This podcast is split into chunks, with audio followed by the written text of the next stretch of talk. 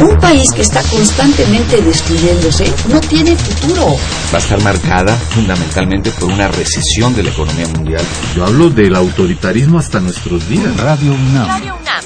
Y la Facultad de Ciencias Políticas y Sociales presentan Tiempo de análisis. Me parece que tienen que darnos ya respuestas concretas. No se puede echar a andar la reforma electoral tal y como está planteada. Tenemos que seguir luchando por defender la libertad de expresión. Un espacio radiofónico donde con tu voz construyes el debate. Tiempo de análisis. Tiempo de análisis.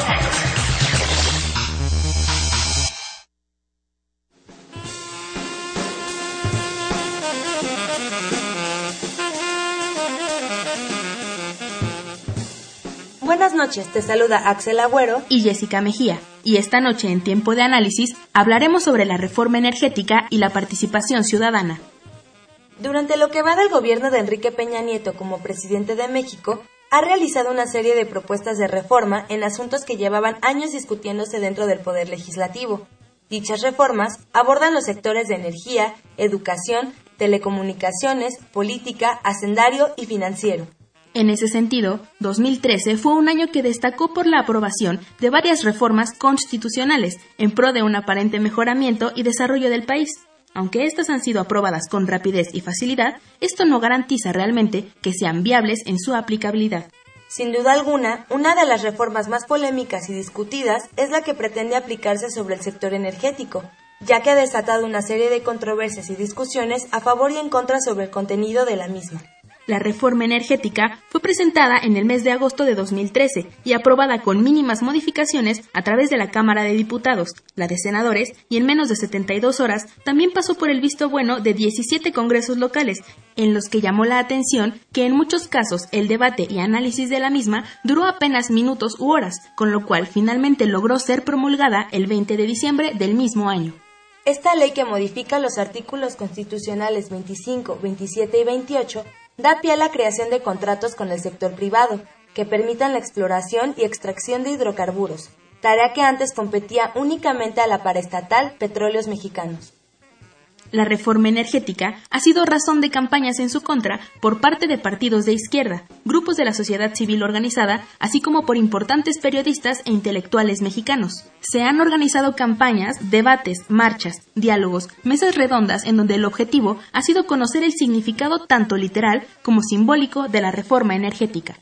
Quédate con nosotros en tiempo de análisis y escucha en voz de nuestros invitados. ¿Qué es lo que está pasando con la reforma energética y la participación de la sociedad civil?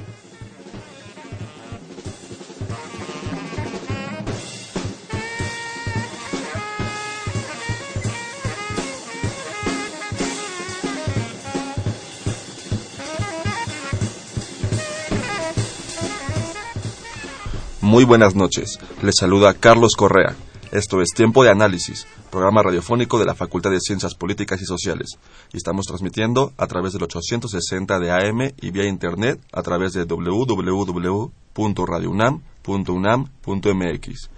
Nuestros teléfonos en cabina donde se pueden comunicar con nosotros son 55 36 89 89 y en nuestra alada sin costo 01 800 505 26 88.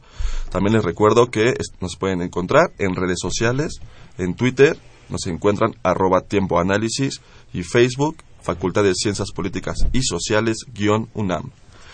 Esta noche en Tiempo de Análisis hablaremos sobre la reforma energética y la participación ciudadana.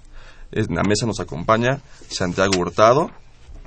Santiago Hurtado, que es licenciado en Ciencias Políticas y Administración Pública, maestría en Ciencia Política, doctorado en Ciencia Política, con mención honorífica, psicoanalista con experiencia de 15 años Actualmente es profesor de la Facultad de Ciencias Políticas y Sociales y las materias recientes que imparte es cultura política, grupos de poder y negociación política y temas de filosofía, así como profesor de posgrado en la Escuela Nacional de Trabajo Social con eh, la eh, teoría de sistemas sociales. Eh, bienvenido, Santiago. Gracias. También nos, se encuentra con nosotros invitado Iván García Gárate, el profesor Iván García Gárate es abogado por la Ibero y politólogo por la Facultad de Ciencias Políticas y Sociales, eh, profesor de la Facultad de Ciencias Políticas y actualmente imparte la carrera de Derecho Constitucional. La materia. La materia, perdón, la materia de Derecho Constitucional. Buenas noches. Buenas noches. Eh, bien, pues Pues para arrancar este tema y para que un poco la gente que nos escucha eh, tenga las bases para entendernos, eh, estaría eh, muy bien empezar con algunos conceptos básicos.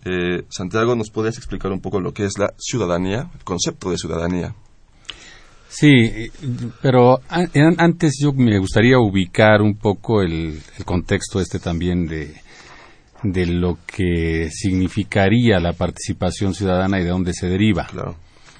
En este país, como en el resto de, de los este, países del planeta, la participación ciudadana está precedida por la exclusión, la desigualdad, la pobreza, la esclavitud, la explotación, etc. Así lo han demostrado la historia universal y particularmente en México, primero la Revolución de Independencia y luego la Revolución Mexicana. De ahí las teorías de las revoluciones que no se limitan a, a los principios que aquí mencionamos. Hay muchos más. Aquí solo señalamos los más importantes que han generado revoluciones en el mundo por la población que ha sido excluida.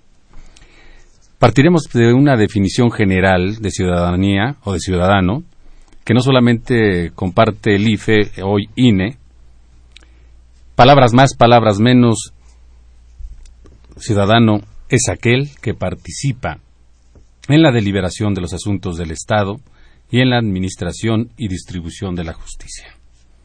Esta misma conceptualización de ciudadanía define los pilares de la participación ciudadana.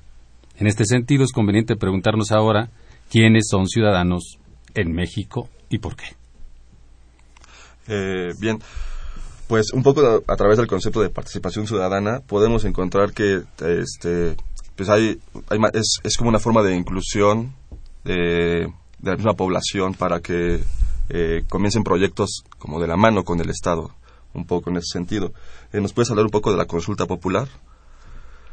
bueno, esta también está precedida por el sentimiento de exclusión, es decir, a gente que no se le ha invitado a discutir no solamente las propuestas de las llamadas reformas estructurales, sino que ni siquiera se les ha escuchado de manera seria, se organizan foros solo para llevar a cabo un proceso de legitimación, pero no para incluir realmente las propuestas de la gente que verdaderamente ha estudiado de fondo las situaciones, no solamente desde el sentido constitucional, de lo que implica reformar un artículo, de la trascendencia que tiene para el pueblo de México, no solamente en términos de participación política, sino del futuro del desarrollo económico del país y, por supuesto, la repercusión que ésta va a tener en la situación social de la población. Claro, sí, es, es, es triste escuchar que a veces solo somos usados los ciudadanos para,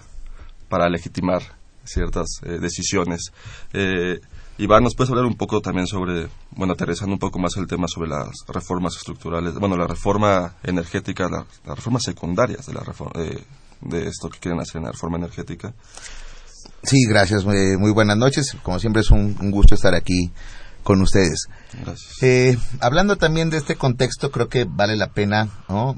justamente eh, profundizar en este. Y estamos hablando en este momento de reformas que ya se llevaron a cabo, que fueron las reformas constitucionales en materia energética, y ahora viene un proceso de leyes secundarias en materia energética que más adelante podemos ir explicando un poquito. Pero ubicando esta parte de la participación ciudadana, la pregunta sería, bueno, ¿cómo se puede incidir? ¿Cómo la ciudadanía puede participar en esos procesos de reforma constitucional o en esos procesos de eh, creación de leyes secundarias? La pregunta es interesante y puede ir un poquito más a fondo porque a final de cuentas es cómo participa la ciudadanía en la creación de sus propias normas, en la creación de su constitución y en la creación del derecho. Ese es el punto, digamos, un punto importante medular, ¿no? En el cual podemos ejemplificar una participación ciudadana muy específica. El ciudadano quiere participar en los asuntos eh, públicos que, que, conciernen a toda eh, esa red pública.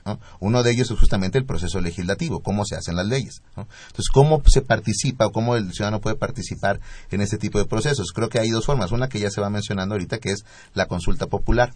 La consulta popular tiene que ver con procesos más de democracia participativa en donde se invita justamente o se va a hacer una invitación a participar en la decisión respecto a la reforma energética de fondo. Pero también es cómo podemos incidir en esta o cómo se da la participación ciudadana dentro de la democracia representativa, dentro de la democracia representativa, en el sentido de ¿cómo puedo yo incidir en la decisión de mi representante? Que eso es lo que vemos que ahí ya hay un desfase entre ese poder legislativo o poder constituyente que está aprobando ciertas reformas constitucionales y está a punto de aprobar ciertas leyes, pero que parece que lo está haciendo totalmente alejado de un sentir público. Claro. Entonces, yo, ahí, ahí me iría un poquito atrás. Es decir, ¿de dónde se origina esto que nosotros llamamos eh, democracia representativa o participación ciudadana? Es decir, si, si por ciudadano entendíamos esta visión general de aquel que participa en la deliberación de los asuntos del Estado y en la administración y distribución de la justicia, uno de los asuntos del Estado es precisamente la, no solamente la justicia, sino también el asunto correspondiente de los derechos que establece esa Constitución. y ahí yo este, me iría un poco a la ubicación del contexto histórico en el cual se dan estas reformas que tú bien señalas y precisas con el asunto de la diferencia entre la reforma constitucional, la reforma energética y lo que sería la aprobación de las leyes secundarias, que serían así como eh, los puntos más finos para determinar hasta dónde llega las consecuencias de esta reforma energética. Entonces, e, este, en este contexto yo lo ubicaría desde hace 30 años, sí, desde la época de Miguel de la Madrid, un poquito más adelante, pero desde donde empieza el proceso de la reforma del Estado conocido por nosotros como por la mayoría, porque aunque no se comparte esto por muchos grupos corporativos y empresariales y demás, pues nosotros lo conocemos como neoliberalismo, globalización y libre mercado. En este sentido, la definición de ciudadano estaría sustentada en los principios que subyacen en la Constitución u origen del gobierno civil o liberal, el cual se asienta en los pilares de la propiedad privada, la libertad, la igualdad y el derecho a la vida embriones originales del naturalismo que emigraron al contractualismo burgués y que hoy toma nueva vida a través del neoliberalismo y los derechos humanos que están por encima de la Constitución misma de, este, nuestro país y de todas. Afortunadamente. No lo sé. Yo diría que sí. Lo ponemos a discusión para más adelante. Sí, exactamente, pero yo creo que es uno de, justamente es una de las garantías no necesariamente del liberalismo, sino también de la democracia, de una democracia plural. Ese es el sustento que dan los derechos humanos, una democracia plural. No nada más es liberal, y más adelante podemos entrar a ese punto, pero justamente esa es una de las características de los derechos humanos, creo yo. Vamos, a, vamos a ver si es plural. Es decir, si está, si está por encima de la Constitución misma, entonces nuestra Carta Magna se somete a las necesidades internacionales y están y estas no solamente este los derechos humanos no solamente están por encima de la Constitución o la Carta Magna que nosotros supuestamente nos determinaba los límites y las posibilidades tanto a nosotros como a los extranjeros. Entonces, si los derechos humanos se trasladan a nivel universal creyendo que con eso se garantiza la pluralidad, entonces ¿por qué, por ejemplo, el 0.1 de la población acumula más del 80% del Producto Mundial Bruto, es decir, de la riqueza. Pero yo creo que son dos, dos de, digamos, vías distintas de, diálogo y dos vías distintas del debate.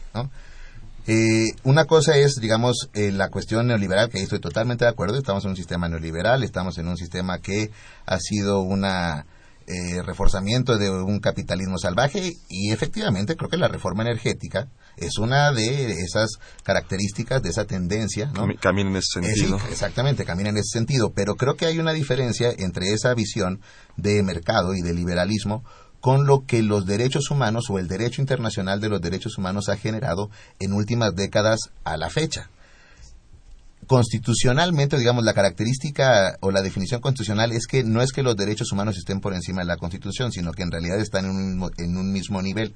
Eso fue lo que determinó la Suprema Corte de Justicia de la Nación en últimas fechas que están en un mismo nivel y lo que llega a determinar cuál se debe de aplicar en un momento determinado, si el derecho internacional o el derecho constitucional, es cuál protege más a la persona humana.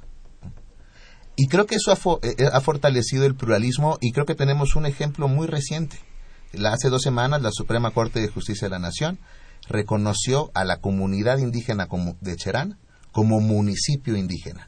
Y a partir de un reconocimiento de ciudadanía, pero una ciudadanía que se basa en usos y costumbres. Y eso se dio gracias a la existencia de un convenio internacional de la OIT, que es el 169, y de varias jurisprudencias de cortes interamericanas que habían reconocido los derechos indígenas y en los cuales ya se conciben unas formas de participación ciudadana basada en usos y costumbres. Pero ahí viene la situación de, de lo que yo mencionaba al principio. Esto que tú mencionas está precedida por la exclusión. Es decir, es la lucha de las comunidades la que obliga a instituciones jurídicas como las que este, este, tú mencionas que es la Suprema Corte de Justicia, que está evidentemente unida al programa internacional. Es decir, no puede decir otra cosa la Suprema Corte de Justicia más que someterse a cuestiones internacionales y adecuar la Constitución a estas exigencias internacionales. Efectivamente. Es decir, por eso, por eso cuando se somete la Constitución a principios internacionales, me, adelantaría un poco, este, desde eh, tiempos pues, por demás este, burgueses y de liberación, de, digamos, ubicado dentro del ámbito de las revoluciones burguesas, Karl von Clausewitz estableció que todo país que sometía su política interior a los designios de la política exterior, ese país por definición es esclavo. Mas hoy día se habla de que esos países son democráticos, aunque las transformaciones a la Constitución se den a través de la presión de corporativos internacionales que determinan supuestamente los niveles de democracia que existe en un país a través de sus corporativos que miden o determinan a través de evaluaciones este país si es democrático o no, si reformó su constitución o no, para garantizar los derechos de los grandes ricos del planeta, sean los corporativos internacionales o no. Ellos, que determinan estas cosas, se autodenominan demócratas. Cuando establecen, a través de esta reforma constitucional que inició Salinas, del artículo 27 constitucional, establecen la gran tiranía de la propiedad privada por encima del derecho público y del interés público. Yo iría por partes. De entrada, creo que la referencia a Clausewitz, hay que decirlo, es un teórico de la guerra y de la lógica amigo-enemigo. Por eso ve la visión internacional de esa manera. Pero la, la, comunidad global actualmente no se sustenta en la ciudad de Clausewitz, sino que vienen desde Fray Francisco de Vitoria, como un universalista que busca en una comunidad global, no bajo la lógica amigo-enemigo que plantea Clausewitz.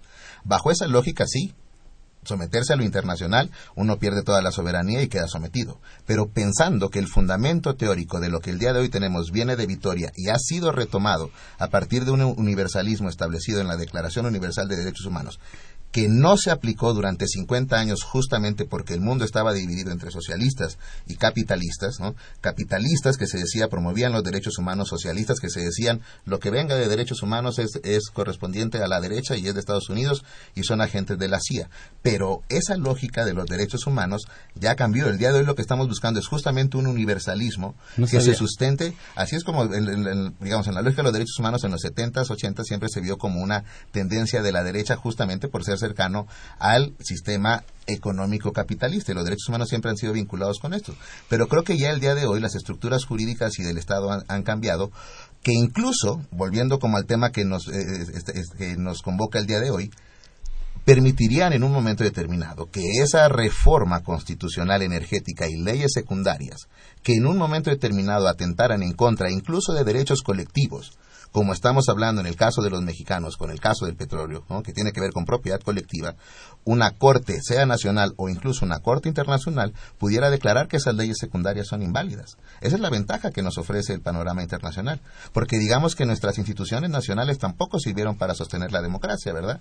El Estado que se constituyó mexicano nunca sostuvo la democracia y los derechos humanos menos. Por eso mejor aceptamos que vengan algunos organismos internacionales, algunos más legítimos que otros, algunas organizaciones más legítimas que otras, pero creo que en ese sentido es válido que revisen eso. Me parece que tendríamos que recordar las las palabras de, de Bush cuando se dio el supuesto atentado terrorista, cuando estableció su clásica concepción que tú mencionas de amigo-enemigo, hablando del país más democrático del planeta que se dice así, o sea, se autodenomina así. Exactamente. Entonces, este asunto de estás conmigo o estás contra mí es el discurso de la, del país que dice ser el más democrático del planeta. Entonces ahí no, este, Karl von Clausewitz no, no, no establecía nada más en su, teoría sobre la guerra este discurso de amigo-enemigo. Él hablaba de adversarios. Ni siquiera, ni siquiera, bueno, en las traducciones que se han dado en este país no se da la ubicación de enemigo, sino de adversario en términos políticos.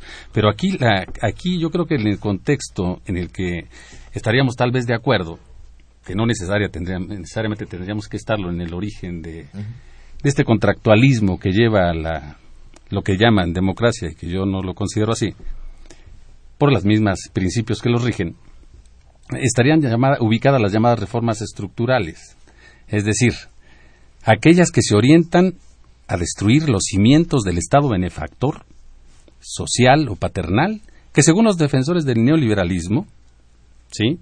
el libre mercado, este Estado era promotor de un Estado obeso, corrupto, ineficiente, improductivo, ineficaz y todos los calificativos descalificativos que hemos conocido en 30 años. Mas, para no abusar de la palabra en este momento, resulta que este gran mercado es mucho más obeso, ha generado mucho más corrupción, una acumulación impresionante de riqueza en pocas manos, es ineficiente. 30 años de programas sociales, bueno, si se le puede llamar así, 30 años de programas asistenciales en este país, y por ejemplo, para citar el asunto de Cedillo, ¿no? Con progresa, progresó la pobreza, y no ha dejado de progresar. Entonces, estos pues, este, elementos que supuestamente garantizan la participación ciudadana, la democracia, la alternancia, el desarrollo, el crecimiento, ha sido tan mediocre, pero tan mediocre, que realmente ni siquiera en el bolsillo de cada uno de nosotros representa una mejoría. Entonces, en este contexto es que tampoco podemos olvidar este que este que este, bueno, este mercado, este esta globalización desde mi concepto, ha generado dos cosas. Una bulimia económica impresionante y una anorexia política donde el Estado prácticamente dejó de existir y se ha convertido en servidumbre de todos los corporativos nacionales e internacionales. Tanto es así que los propios diputados y senadores de este país le tienen miedo a los corporativos de los medios de comunicación, ponen en juego su carrera y eso no puede ser. Hay una subordinación al estilo feudalista donde el poder económico automáticamente se trasladaba en poder político. ¿Cuál es el, cuál es el avance y el desarrollo después de esa etapa? Cuando se descalificaba de tal manera el Estado benefactor. No sé qué te parece esa situación. Yo en esa parte ahí sí no discuto y creo que en ese sentido está muy bien ejemplificada la tendencia sobre la cual se eh, encontramos, digamos, la, la, reforma energética. Nada más quiero regresar al punto del, digamos, de la cuestión internacional, porque creo que justamente con Estados Unidos y con Bush se ejemplifica algo de lo que quería decir. Estados Unidos, aunque se dice el país democrático, que sabemos que no lo es, pero aunque se dice un país democrático, no firma tratados internacionales de derechos humanos. O sea, es el país que menos tiene. Entonces, en ese sentido, creo que justamente la existencia de tratados internacionales de derechos humanos ayudan a que los países justamente actúen de forma diferente. Pero, volviendo al tema central, que es la cuestión de la reforma energética, yo creo que en ese sentido sí va, eh, estoy totalmente de acuerdo que va en el sentido de lo que la globalización ya ha sentado desde unos 15 años para acá. Es decir, señalar que el Estado es un mal administrador, que al Estado no le corresponde ciertas cuestiones económicas y que debe dejar el paso a los privados absoluto para que se encarguen de ello. Y creo que eh, e, efectivamente no nada más la reforma energética, sino estas reformas estructurales, incluyendo la de telecomunicaciones y otras más, van justamente en ese sentido, a a un favorecer a sectores, ¿no? A los llamados poderes fácticos, estos poderes salvajes que se están dando actualmente en el, en el capitalismo.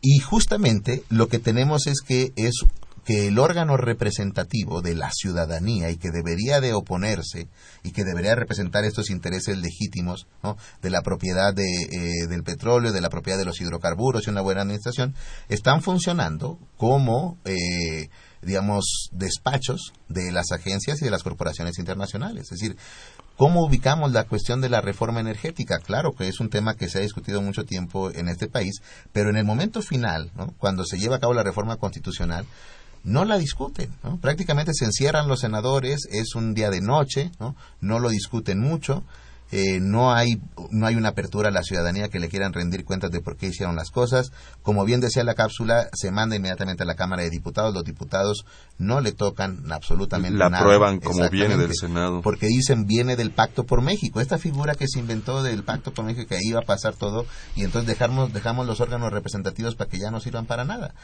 Entonces eso eh, ahí en ese sentido sí hay un debilitamiento del Estado y eh, se vuelve mucho más necesario fortalecer la participación ciudadana y una cultura así. Regreso con lo que acabas de mencionar. Es exactamente esta, esta, es esta forma en que se debilita este Estado, intencionalmente, con premeditación, alevosía y ventaja. Es decir, la única constitución que, política que este país ha tenido, ¿sí? antecedida por el movimiento de independencia y por la Revolución Mexicana, la única constitución política que ha tenido este país es la que nos rige, la constitución política de los Estados Unidos mexicanos. El sustantivo es política. Y eso garantiza la integración de las diversas partes, que antes, con Porfirio Díaz, pero de ninguna manera. Tanto es así que precisamente la participación ciudadana y todas las reformas estructurales, hoy conocidas como neoliberales, en la época de Porfirio Díaz las regía la Constitución de 1857 con el artículo 27 también, pero donde el, régimen de propiedad era estrictamente privado. Y se garantiza no solamente la concesión del petróleo a la Standard Royal Águila como empresas transnacionales importantes, ¿sí? por 99 años sin pagar un solo cinco de impuestos cosa que le costó a este pueblo sangre, sudor y lágrimas, para recuperar esa riqueza nacional con participación ciudadana con la nacionalización de la industria petrolera en 1938 con Cárdenas. Y fue desde literalmente despojarse de las pocas propiedades que tenía la población, sean joyas, marranos, cande candeleros. Muy, famosas estas fotografías de las señoras dando sus gallinas y llevando... O sea, participación real. Real. De de una población que quiere participar con su Estado, con su gobierno, para recuperar una riqueza. No olvidemos que desde tiempos inmemorables con los griegos, ¿sí? se definía que para garantizar la existencia de un Estado se tenían que cubrir dos precondiciones, riqueza y libertad. La libertad la recuperamos en la independencia. La riqueza la recuperamos hasta que Cárdenas reglamentó el artículo 27 constitucional. Hoy estamos en proceso de perder las dos cosas muy interesante, este, pero tenemos que dejar aquí un, par de minutos en la, la discusión y la retomamos enseguida. Vamos a una cápsula introductoria. Volvemos.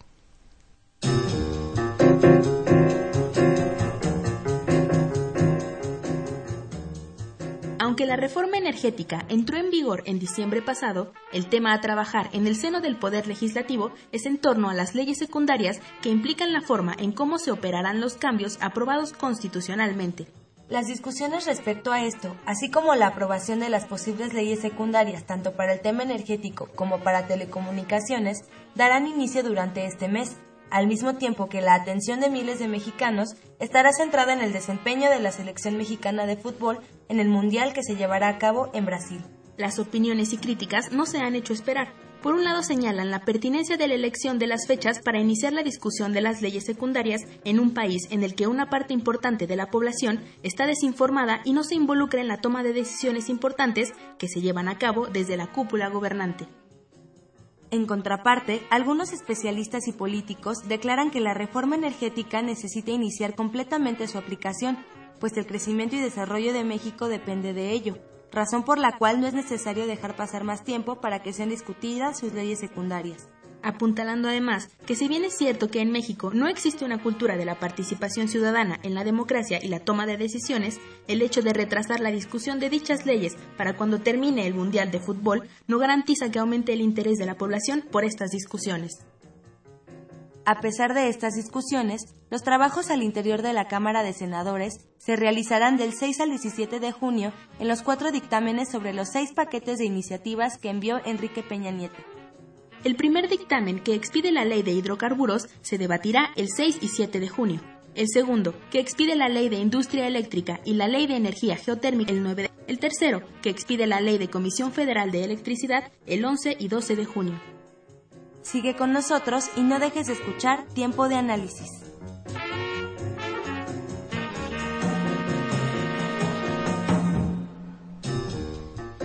Ya estamos de vuelta en tiempo de análisis. Les recuerdo nuestros teléfonos en cabina, que son el 5536-8989 y la sin costo 01800-505-2688. También pueden hacernos llegar sus, sus comentarios vía Twitter, arroba tiempo de análisis, y Facebook, Facultad de Ciencias Políticas y Sociales, guion UNAM. Bien, pues continuamos con esta muy interesante discusión. Eh, un poco retomando los conceptos que, manejaste, Santiago, sobre la bulimia económica y la anorexia política que, vive nuestro, nuestro país. Eh, y un poco también tocando el tema del Pacto eh, por México, que no fue el Pacto por México eh, contraproducente para la participación ciudadana. O sea, el Pacto por México no, no, no comenzó a diluir la representación que teníamos, que en este caso son pues, los diputados que nos representan y prácticamente pues dejaron de representarnos para para votar las decisiones del famoso Pacto por México. E, este, ¿qué, situación eh, estamos actualmente? Ya, no hay Pacto por México, pero la representación ciudadana quedó, quedó muy dañada. Eh, ¿Cómo podemos seguir avanzando este, para romper con esta anorexia política? No, eso va a estar muy complicado, ¿no? O sea, realmente el regresar a la, al formato anterior donde el Estado social garantizaba, garantizaba ciertas premisas básicas de garantías a través, por ejemplo, de lo que estamos discutiendo aquí de las reformas estructurales, específicamente la, energética y las leyes secundarias en su próxima, yo digo que es autorización ya garantizada, no veo la cómo poder evitarlo. Ya posteriormente posiblemente se logre, pero por el momento no lo, no lo veo. Entonces el Pacto por México, si algo excluyó, fue precisamente a los representantes, comillas, populares y al propio Congreso. ¿no? Y eso es, eso es lamentable, que se supone la instancia republicana, que algunos lo defienden así, yo no lo creo que sea en este momento una instancia republicana, no me lo parece porque ni siquiera se defienden las premisas republicanas, este, que la instancia republicana quede literalmente borrada por un acuerdo cupular presentado por el Ejecutivo y no discutido en el Congreso directamente. Y eso es muy lamentable porque las reformas constitucionales que ya rebasan, si no mal recuerdo, los 600 reformas, es verdaderamente una bestialidad para cualquiera. Muchos se hacen esta analogía con la constitución estadounidense y señalan las pocas enmiendas que ha tenido para tener esa fortaleza y ese respeto a las leyes. Y aquí que parece es una competencia a ver quién más reforma la Constitución para que se hagan más hoyos a la propia que evidentemente no ha garantizado ni siquiera la seguridad de los de los bienes nacionales. Iván, pues, igual un poco en ese sentido, pues el discurso oficial es que es modernizar al país. Todas estas reformas son necesarias porque tenía que modernizarse el país. Este es el discurso oficial. Este, ¿qué te parece a ti? Creo que hay varios matices. Y, voy a jugar como un poquito con alguno de los argumentos. Pues de qué modernizar, se tiene que, claro que se tiene que modernizar. O sea, eso es una realidad, no podemos decir que no. Incluso en la cuestión energética se tiene que modernizar. Yo no sé si necesariamente privatizar los hidrocarburos y el petróleo sea una modernización. Eso es lo que, pondría. Pero bueno, de que el principio general que el país tiene que modernizar, bueno, creo que sí. ¿Quién estaría en contra de ello? O sea, tenemos que hablar de energía eólica, tenemos que hablar de utilización en algún momento de energía nuclear. ¿Por qué nunca se ha planteado ese debate? ¿Por qué no hablamos de. de inversiones. o, incluso otro tipo de participación privada, ¿no?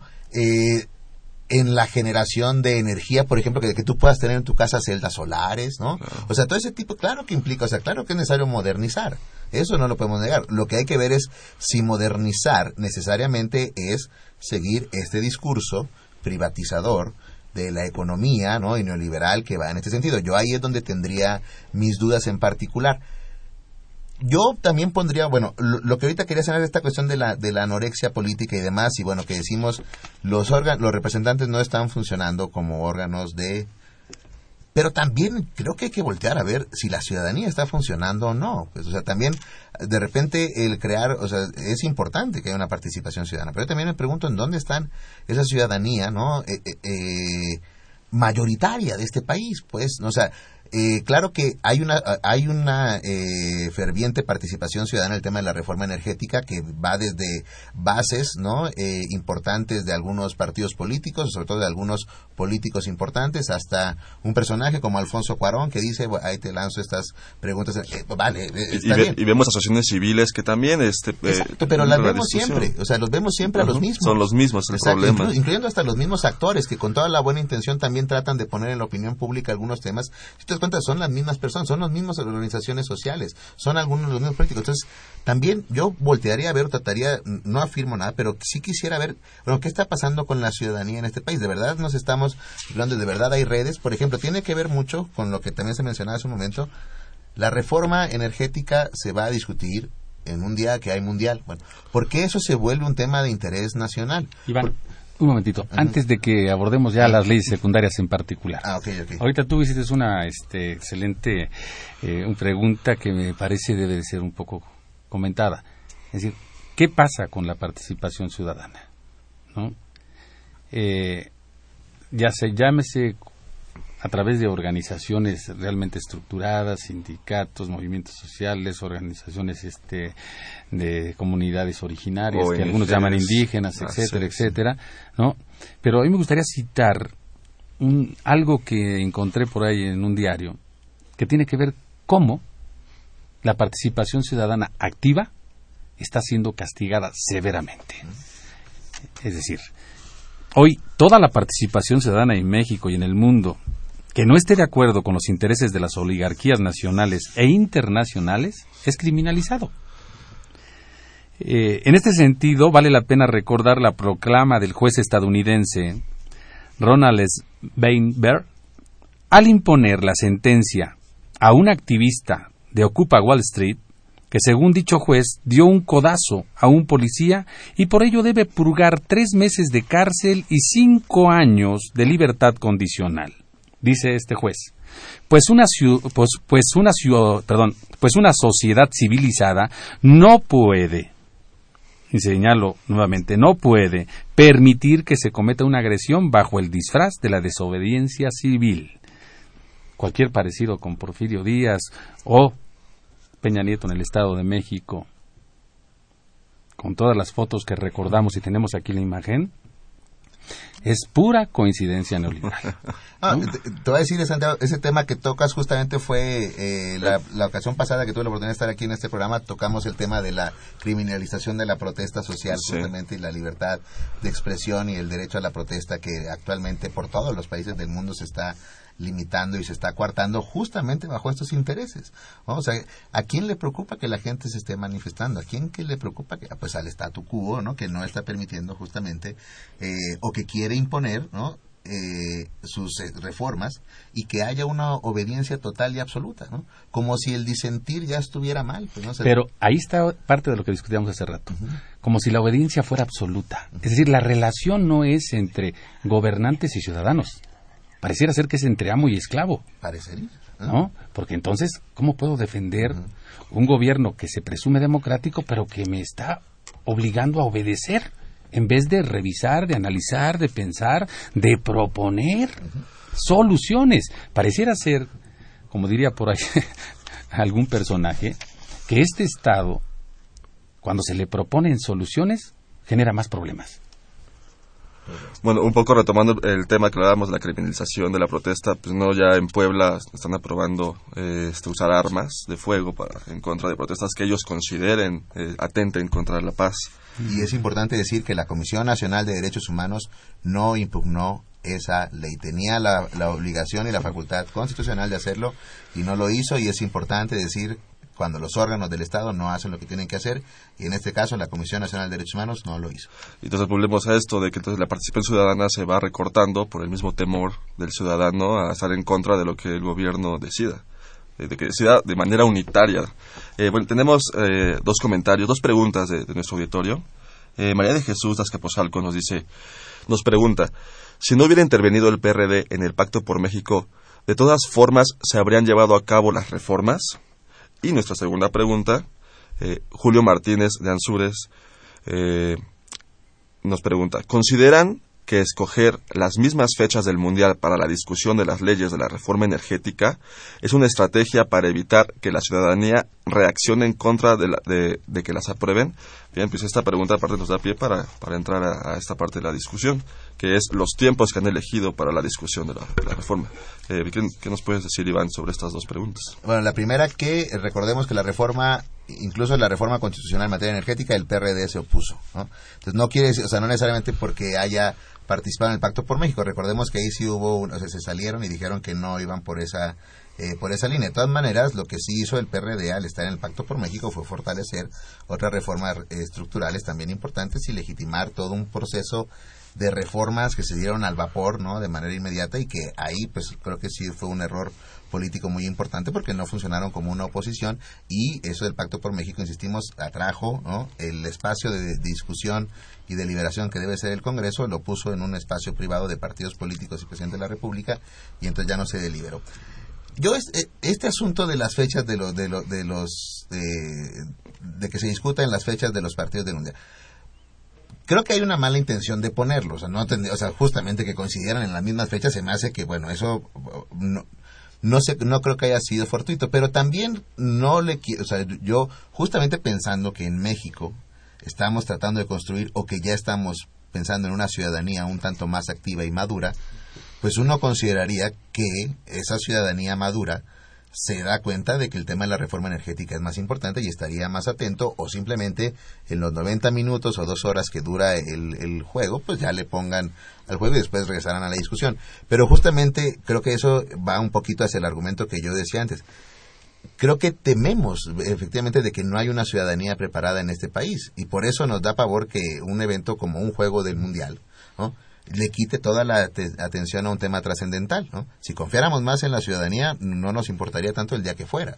Pero el, pero el hecho es que nos preocupa un poco porque creemos que toda la distracción o que todo se va a concentrar en juegos del mundial porque hay todo un aparato ya no sé si llamarle ideológico, pero por lo menos sí mediático, que le está diciendo a toda la ciudadanía, preocúpate de, de, de. Igual no son dos horas de juego, hay como previos, etcétera y demás, pero, o sea, creo que no, o sea, no quisiera darle tanta validez a ese argumento, ¿no? Porque entonces sí estaríamos, creo, demeritando cualquier ciudadanía madura que pudiera haber en un, estado. Yo estoy de acuerdo contigo, este, pero yo sí vería ahí con esa, esa intención clara de ponerla en esas fechas es verdaderamente una falta de respeto precisamente a la ciudadanía, no a la ciudadanía entendida como ellos lo entienden, es decir, a los grupos empresariales, financieros, eh, comerciantes, medios de comunicación, al estilo Slim, que, a- que afirma que quede quien quede, yo seguiré haciendo negocios, es decir, poco importa el poder político, el asunto es, no me importa quién quede, yo sigo haciendo negocios. Entonces, esta manifestación tan eh, despóticamente arbitraria por parte de estos grupos corporativos, que a veces se les llaman grupos de poder, pero resulta que es un nombre el dueño. Entonces, eso de es- esa- ese eufemismo de llamarlos como grupos de poder para ocultar a un solo dueño por todo este tipo de empresas, pues resulta medio complicado para aclarar estas reformas este, secundarias, ¿no? Estas leyes secundarias. Y por otro lado, el asunto del PRD, pues, estoy totalmente de acuerdo contigo también con esa con ese apartado. Eh, si lo remitiéramos a, al inicio de las reformas estructurales con Salinas, pues tal vez les dirían lo mismo, ni los veo ni los oigo, ¿no? Tal como se los dijo Salinas, se los diría PRI y PAN actualmente. Entonces, este elemento que tú mencionabas hace rato de la obediencia ciega, casi casi que exigen, pues sería como esta forma de madurar políticamente para el PRD, por lo menos para algunos grupos conocidos como los chuchos, etcétera, que ya maduraron, es decir, ya obedecieron. Ya es bueno obedecer por el desarrollo, la modernización de México y todo, el elemento, todo este elemento tan serio, discutido, que hablan como si realmente hubieran leído todas las leyes todo el tiempo. ¿No? Todos lo saben. Pero, curiosamente, hay una ignorancia impresionante. Que eso, bueno, yo, y andando un poquito y siguiendo esta línea de, de argumentación de si leyeron o no leyeron, creo que ahí también es donde vale la pena señalar lo siguiente. Es una reforma energética que constitucionalmente, pare, o sea, dicen, no nada más reformamos tres artículos de la Constitución, y efectivamente uno ve la, y son tres artículos de la Constitución, pero curiosamente, o es tramposo, porque es una de las reformas constitucionales que más artículos transitorios tiene, tiene como 21 artículos transitorios, y esos normalmente no ponemos mucha atención, y de esos artículos transitorios se deriva Eh, no tengo ahorita el dato particular, pero creo que son alrededor de por lo menos ocho leyes en las cuales están involucradas o sea, todas estas leyes energéticas que se van a discutir en esos periodos, lo cual vamos ir ahí, ahí al punto, a este punto, ¿cómo le hacen los representantes? A ver, ¿por qué no les preguntamos a los diputados y a los senadores cuál es su metodología de cómo están leyendo los dictámenes para saber si son buenos, si son malos, para saber qué dicen. Porque imaginémonos cuántas hojas son de reformas, de un lenguaje muy técnico, que los legisladores, todos los 500 diputados tienen que aprobar. ¿Cuántos los están leyendo? ¿Cuántos saben verdaderamente cuáles son sus contenidos y sus alcances? Y creo que pues no más de los diputados senadores que podamos contar con las manos, creo que conocerán todos los contenidos. Los, de, los otros funcionan nada más para... Entonces, no lo están discutiendo y tampoco parece que lo quieren hacer con la ciudadanía. ¿no? O sea, no abren unos espacios ya más participación más clara, ¿no? En el cual se pueda incidir, ¿no? Que volvemos a lo mismo, le tienen miedo a la ciudadanía. En ese sentido, la discusión hacia la aprobación de las leyes secundarias resulta ser algo así como las letras chicas con las cuales se escribe la injusticia, como lo mencionaba Platón. Pues en este momento el régimen está procesando transferir el 90% de la renta petrolera a manos privadas o sea, las transnacionales, que fueron echadas del país en el 38, más un puñado de contratistas nacionales del estilo de oceanografía. Esa renta no se mide en miles de millones de pesos, sino en decenas de miles de millones de dólares anuales. De ahí saldría el dinero con el cual el Estado no tendría por qué perder los márgenes de utilidad correspondiente. En este sentido, no olvidemos la, callada, la canallada de Felipe Calderón en el 2008 y 2009, cuando, para combatir el desabasto alimentario, optó por subsidiar con créditos a productores extranjeros, en lugar de destinar recursos al agro mexicano, y que hoy quiere privatizar Peña Nieto a través de su reforma al campo. Es decir, la reforma, la reforma de las leyes secundarias no se, o la reforma al artículo 27, 28 constitucional no se limita a los energéticos es toda la propiedad de la tierra, suelo, subsuelo, mares, valles, tierras, eh, etcétera, todo lo que puede generar riqueza nacional. La gente puede creer, alguna gente puede creer que lo que se va a privatizar es el lugar donde paga la luz, donde hace esto. No, no, no, no, no, se privatizan recursos naturales y todo lo que genera la electricidad. Es decir, es la riqueza en sí misma natural, renovable y no renovable, la que se va a privatizar a través de estos artículos. Eso es lo que genera un proceso tan difícil de analizar en las leyes secundarias, pero también al mismo tiempo tan importantes para la trascendencia no solamente del desarrollo del país, de la modernización o el del mínimo crecimiento. Pues en 30 años no nos han demostrado que después de todas estas privatizaciones el país haya mejorado en términos económicos de crecimiento, que en el caso de la India, como lo han demostrado algunos analistas, que no sé por qué se llaman así, pero este, en el caso de la India, a mayor crecimiento, la India no ha demostrado que haya mayor equidad y superación de la pobreza. Entonces, hay este, diferentes este, eh, economistas, por ejemplo, en el caso de, de este, sí, adelante, adelante. Sí, nada más ahí para comentar también eh, yo creo, o sea, que estos datos son contundentes y estos datos yo creo que es una verdad que se dice, bueno, todas estas reformas van en ese sentido, pero también eh, hay que pensar cómo hacemos que eso llegue a esa sociedad mexicana que no está participativa en esos eventos, porque a lo mejor los argumentos de esta oposición a las reformas estructurales no han sido claros porque ahí volvemos también con, un poco, con todo este aparato publicitario ideológico que eh, desde el gobierno, por ejemplo, se impulsó con las reformas energéticas. ¿Cuánta publicidad, no? No le dedicaron a la reforma energética miles, de millones de, pesos, ¿no? En, eso. Y, eh, bueno, presentando ahí diferentes tipos de argumentos o formas de presentar las verdades, digamos, en esa publicidad. Pero por parte de la, de la oposición también hay que ver qué tipo de argumentos son los que se pueden utilizar. Me voy a poner un poco de, eh, digamos, crítico en el sentido, a lo mejor el discurso, por ejemplo, de, eh, este que nos está diciendo ahorita eh, Santiago dice, bueno, esto está afectando tu riqueza, o sea, la riqueza práctica, la riqueza central. Ese a lo mejor es un argumento que puede funcionar porque a lo mejor ya este gran argumento de porque Cárdenas nacionalizó el petróleo ya es nuestro, yo no sé, por ejemplo, si a los jóvenes eso les pueda generar una participación ciudadana. O sea, me han dicho toda la vida que el petróleo es mío, pero bueno, yo nunca he visto la riqueza aquí en mi bolsa. Entonces, o sea, sí hay una gran riqueza en el país, pero tampoco se está explotando y no le está llegando a la gente. Entonces, en ese sentido, volvíamos al punto. Sí hay que modernizarlo. Claro, ¿no? la riqueza de este país es amplia, pues tiene que modernizar para que se pueda utilizar. La modernización no implica que sea privatizado todo, ¿no? Eso no implica la modernización. Pero la otra es cómo hacemos que la gente se interese por esas cosas. O sea, qué tipo de discurso utilizamos. A lo mejor es un discurso lo, siento, ¿no? O sea, el, decir, vamos a invitar a Cuauhtémoc Cárdenas como líder moral para que nos hable del petróleo, yo no sé si a la mayoría de los jóvenes o a la sociedad todavía la figura de Cuauhtémoc Cárdenas pueda ser un referente para decir, voy a seguir. A lo mejor ahora tuvo más impacto Cuarón, ¿no? O sea, Cuarón de repente que es un, un líder, más, ¿no? O sea, ya la, dice, ah, bueno, ya... Eh, pero creo que ese discurso es el que, hay, que ahí, ahí empieza el problema de la participación ciudadana con respecto a la discusión de las leyes secundarias. Es decir, Estar informado no solamente implica leer la reforma energética, sino tener los principios fundamentales que te hacen permitirte participar. Hay varios que hablan de la construcción de la ciudadanía. La pregunta es, ¿por qué destruyen los principios que construyen a un ciudadano? Educación, empleo, salud, vivienda, salarios, en fin, derechos que se supone debe de gozar un ciudadano. El derecho a la propiedad, el derecho a la igualdad. Si se están destruyendo esos principios, excluyendo a una gran cantidad de jóvenes, dejándolos fuera de educación media, superior, superior, si también no tienen posibilidades de aspirar a un empleo, le echan la culpa a los ancianos del desempleo, al estilo Fox, no, si les diéramos dinero a los ancianos, no, no alcanzaría el dinero.